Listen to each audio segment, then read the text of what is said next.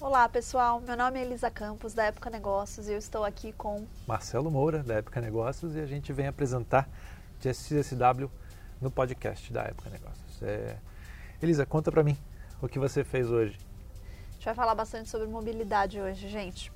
É, eu assisti a uma palestra barra entrevista com o John Krafik, o CEO da Waymo, a, a, empresa de carros autônomos da Alphabet, na verdade, né, que é a holding.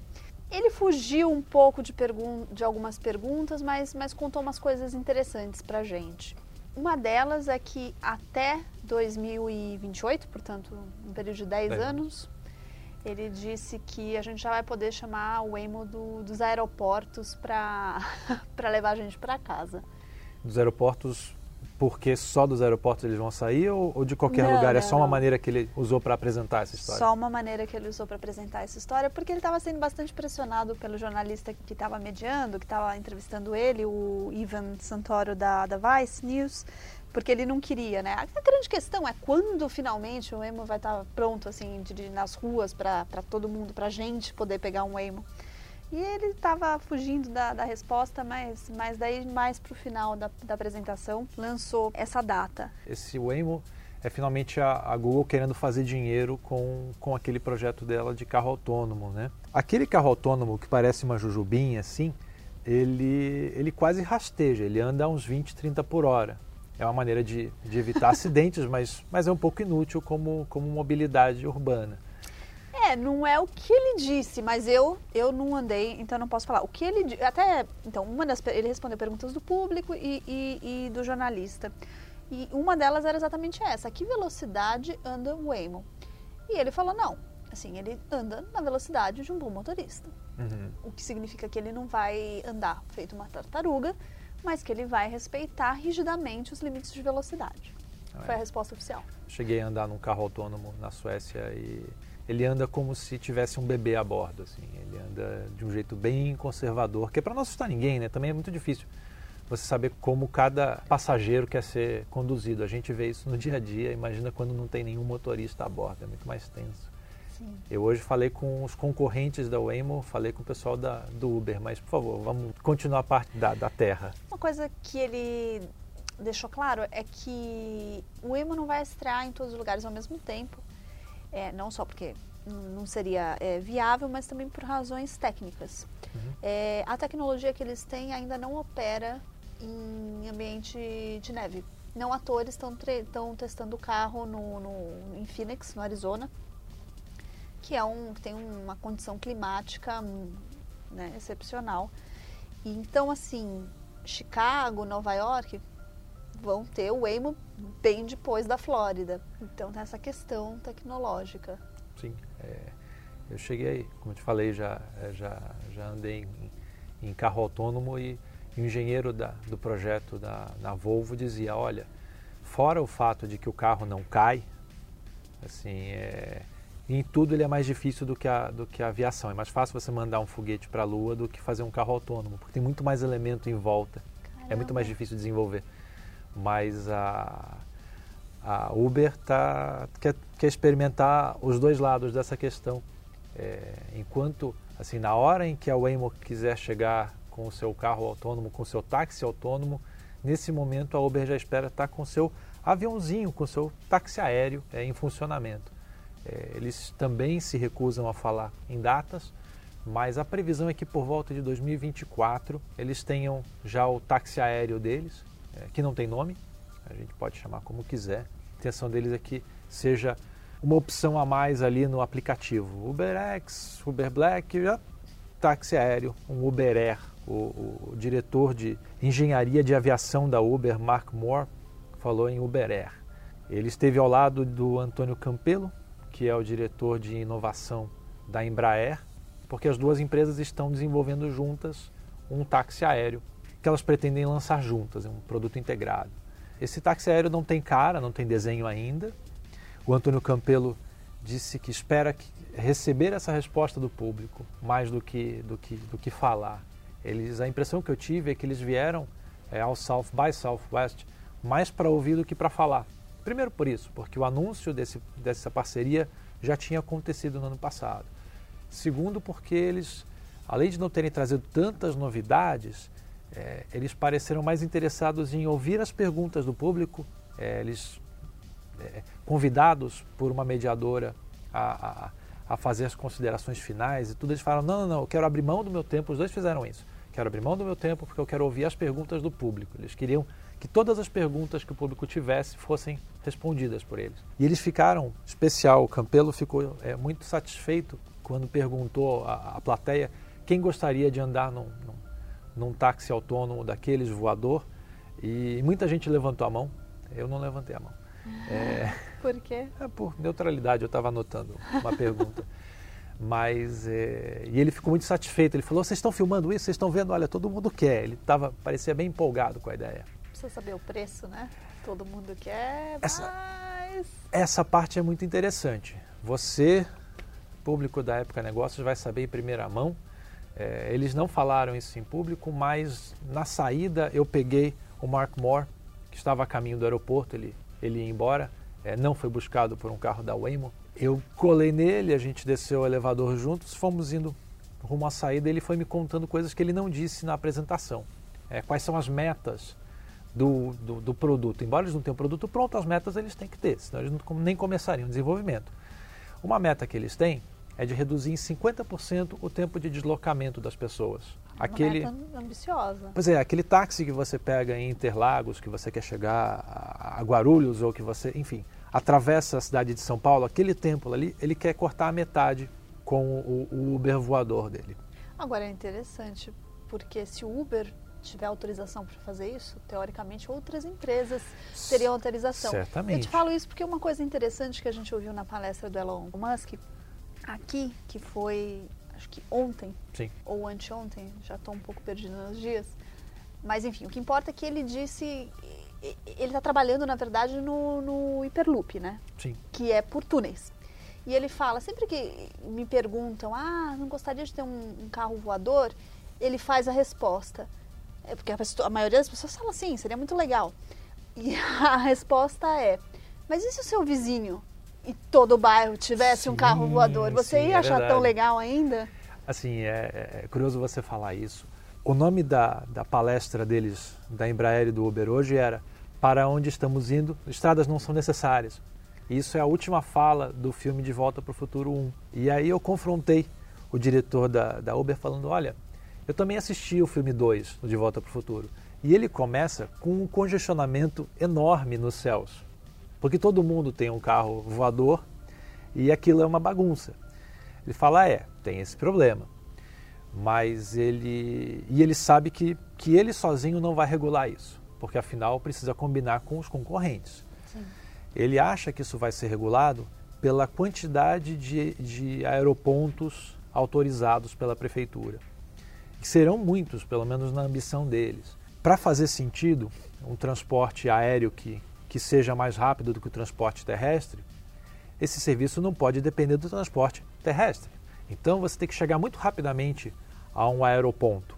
A intenção dele é ter algo entre 70 e 100 aeropontos numa cidade grande como São Paulo, como Rio de Janeiro. Para isso acontecer, você precisa também de, de um produto que seja muito amigável é, o Antônio Campelo falava, olha, o, esse táxi aéreo precisa ser um bom vizinho para as pessoas quererem ter perto.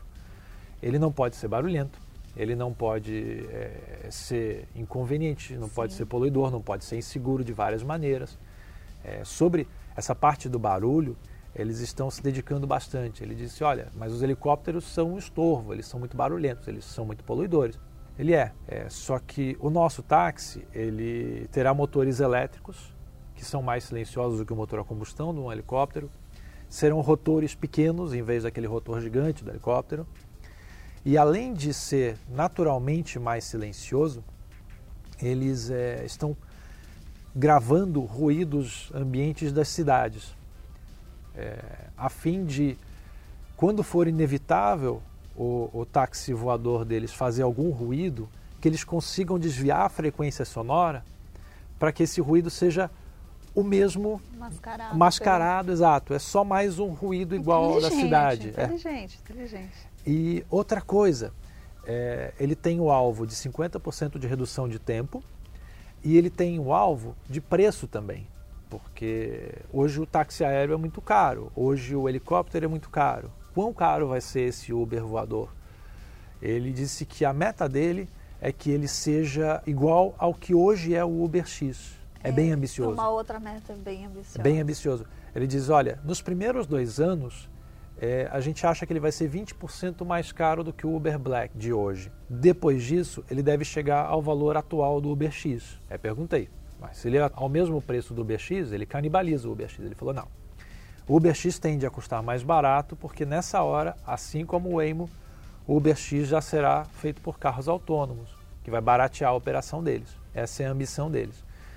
É, não é fácil, mas a dificuldade que eles veem é menos de engenharia do que de convencimento da sociedade. Até, e por isso. Regulamentação. né? Exato, a intenção da, da, da Embraer de consultar o público. É importante, pelo menos como comunicação de marketing, é importante parecer que é um projeto que vem da sociedade.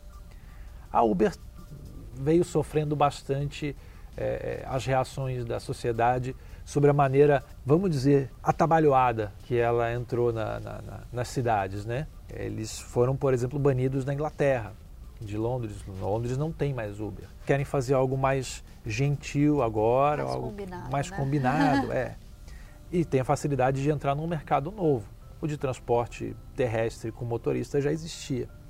Então, tem essa consulta popular, eles querem a regulamentação andar par e passo com o desenvolvimento técnico. E o Campelo dizia: olha, é claro que desenvolver um, um, um táxi voador é um trabalho de engenharia difícil, é complicado, mas nada de novo precisa ser inventado. É meramente desenvolver o que já existe hoje. Tanto que a gente até viu, tem, tem uma empresa chinesa que já faz um, um drone para levar uma pessoa. Ele falou: olha, o problema não é hoje é, Não é tecnologia. não é inventar coisas, é desenvolver. O grande desafio, ou pelo menos um desafio tão grande quanto o da engenharia, é juntar a sociedade inteira para discutir que modelo vai ser esse.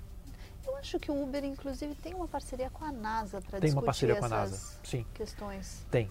Exatamente. Esse, esse Mark Moore, diretor de engenharia, ele trabalhou 35 anos na NASA. Eu conversei com ele, falei, na, na, na conversa que a gente teve, até vou te dizer por quê. Assim, eu comecei descendo o elevador com ele para falar sobre o, o, o, serviço de táxi voador que eles pretendem fazer. E ele precisava sair do hotel para ir para o aeroporto, ele estava atrasado. Ele chamou um Uber, claro. Só que o Uber não chegava. O, o motorista ele, ele ficava dando voltas em torno do hotel Ai, e ele, inferno. ele errava a entrada, enfim. Isso dá uma raiva quando acontece. Pois é, é, eu fiquei um pouquinho vingado porque isso também me dá uma raiva e agora eu sei que para um diretor do Uber também acontece. E para ele é pior, porque nessa hora eu costumo chamar outro serviço, ele não pode fazer isso. O, o funcionário do hotel ofereceu, não sabia com quem estava falando, e ofereceu, falou, senhor, o senhor quer que eu chame um táxi? Ele falou, não, obrigado, eu não posso, eu sou diretor do Uber. Então, enfim, ele nessa Vai hora... saber o que ele faria se você não estivesse com o jornalista do lado, né? É, talvez, é verdade. Não sei. não sei. Mas e, e, como o carro dele não chegava, a gente continuou conversando. Ele era funcionário da NASA. Falei, olha, você é funcionário há 35 anos da NASA, você sonhou em trabalhar com viagens espaciais e justamente quando você entrou na NASA, eles pararam de fazer essas viagens. Ele falou, olha, até é verdade, mas eu nunca sonhei em, em ir para a Lua. Eu sonhava em, em desenvolver inovação. E durante esses 35 anos, a NASA ela, ela era o melhor lugar para desenvolver inovação. Mas ela se acomodou. Ela falou, olha, é, ela ficou muito, ficou muito confortável no lugar dela. E hoje a concorrência das empresas privadas, primeiro, tirou a NASA da, da imobilidade e, segundo, fez a, a, a inovação, seja ela onde for, andar mais depressa. Então hoje ele se sente... É, numa empresa mais inovadora do que a NASA. Pelo menos é o que ele diz hoje sendo contratado pela, pelo Uber. Né? acho que o Uber ainda tem que comer um pouco de arroz e feijão para chegar É. na NASA, mas, mas entendo, tá vendendo o peixe dele, né? Aí o carro dele chegou finalmente, ele foi viajar. Legal, muita coisa de mobilidade hoje aqui. Mas eu quero falar um pouquinho para vocês de um outro assunto. Hoje de manhã eu assisti a, a palestra da Chelsea Manning. Chelsea Manning. É, Para quem não conhece, ela era um soldado das forças americanas, do exército americano, e ela vazou.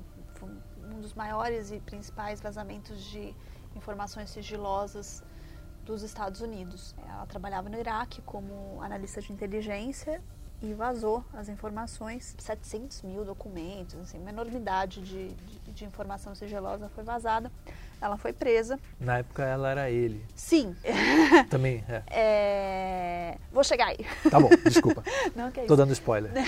Acho que o nome era Bradley até. Sim. Agora não. Bradley Manning. É. Foi presa, veio para os Estados Unidos, ficou sete anos na cadeia, foi condenada, se não me engano, a 35 anos de prisão. No final do mandato do Obama, uma das últimas ações dele foi aliviar a sentença dela e ela saiu depois de sete anos completados. E ela sofreu muito na cadeia, ela tentou se suicidar mais de uma vez, passou por esse processo de mudança de sexo, ela chegou inclusive a fazer greve de fome porque queria fazer essa mudança de sexo, não tinha o apoio necessário. E, enfim, e aí ela saiu e ela estava contando um pouco das dificuldades de, de se adaptar à vida fora da prisão. É, e é muito, tudo muito novo para ela, né? Porque quando ela é isso que você falou, quando ela entrou, ela era um homem, agora ela é uma mulher. Ela era uma pessoa absolutamente desconhecida. Hoje em dia, ela é quase uma celebridade nos Estados Unidos. As pessoas, ela tá falando, vai na farmácia, todo mundo reconhece ela. Uhum. É muita coisa nova. E ela disse que está tendo está sendo difícil para ela, essa readaptação. Não, é, não só é uma, uma pessoa muito conhecida, mas é uma pessoa que desperta reações opostas. E né? fortes, né? Fortíssimas. E, para muitas pessoas, porque os vazamentos que ela, que ela fez revelavam más condutas do exército americano. E daí a gente cai no caso do Edward Snowden. Essa pessoa, ao divulgar, ao quebrar o sigilo da empresa dela, da corporação que ela fazia parte, ela faz bem ou faz mal a essa corporação?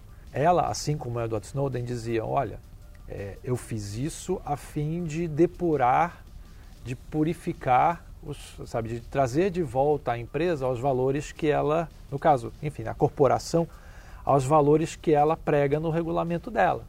Sim. É, quem, o, o, infrator aqui não sou eu, o infrator é quem cometeu isso daqui que eu tô, que eu estou denunciando. E muita gente argumenta o contrário. Olha, é, a quebra de sigilo ela é uma infração imperdoável. Coloca em risco a segurança. É, é um clássico argumento deles, né, do governo americano. Coloca, a coloca em risco a segurança de milhares de americanos que estão fora do país trabalhando né, uhum. para manter os Estados Unidos seguros. Sim, é, é sempre uma. É... O que, assim, também não dá para falar que é totalmente irrelevante, né? Sim. Não é, é, um, é uma situação complexa. Mas ela, ela cumpriu, né? Ao contrário do Snowden que conseguiu fugir, uhum. tá até hoje na, na Rússia, ela cumpriu os sete anos de, de confinamento aqui nos Estados Unidos.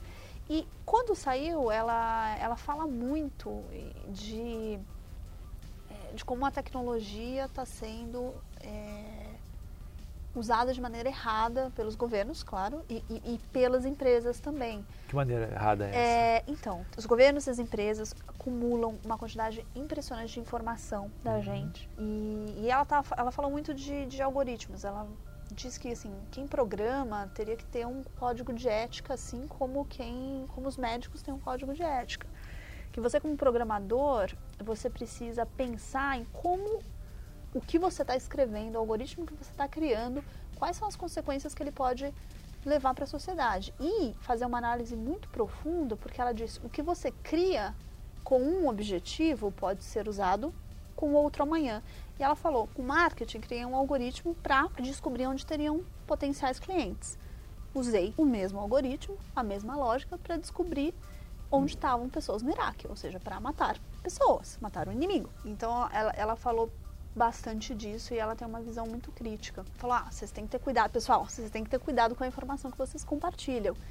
Claro que não dá para você fugir de compartilhar um mínimo de informação. Ela falou: quando eu tenho que chamar um lift, eu, eu habilito a, a, localização do meu celular. Não tenho como chamar se eu não fizer isso. Agora, logo depois eu desabilito. Então, assim, as pessoas precisam ser conscientes do que elas estão fazendo. E, e ela disse que ela tá, tá um pouco decepcionada, porque ela falou, já se sabe hoje em dia que os serviços de inteligência é, recolhem uma infinidade de informações da, da população e ninguém faz nada. Parece que está todo mundo esperando alguém, uma entidade, tomar uma atitude. Ela falou: não é do interesse do Google tomar uma atitude, não é do interesse do Facebook, não é do interesse do governo. A gente tem que fazer alguma coisa. E eu falo assim, e eu tô desapontada, porque não vai para frente o negócio, sabe?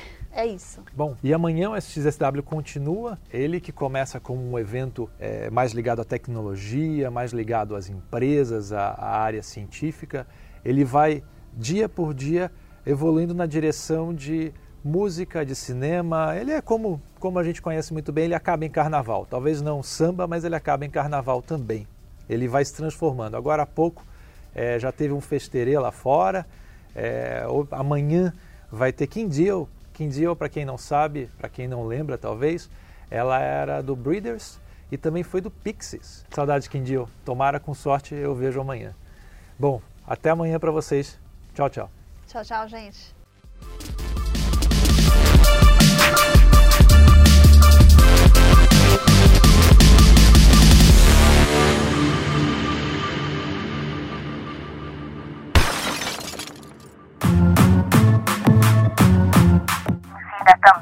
Nosso site www.epocanegócios.globo.com.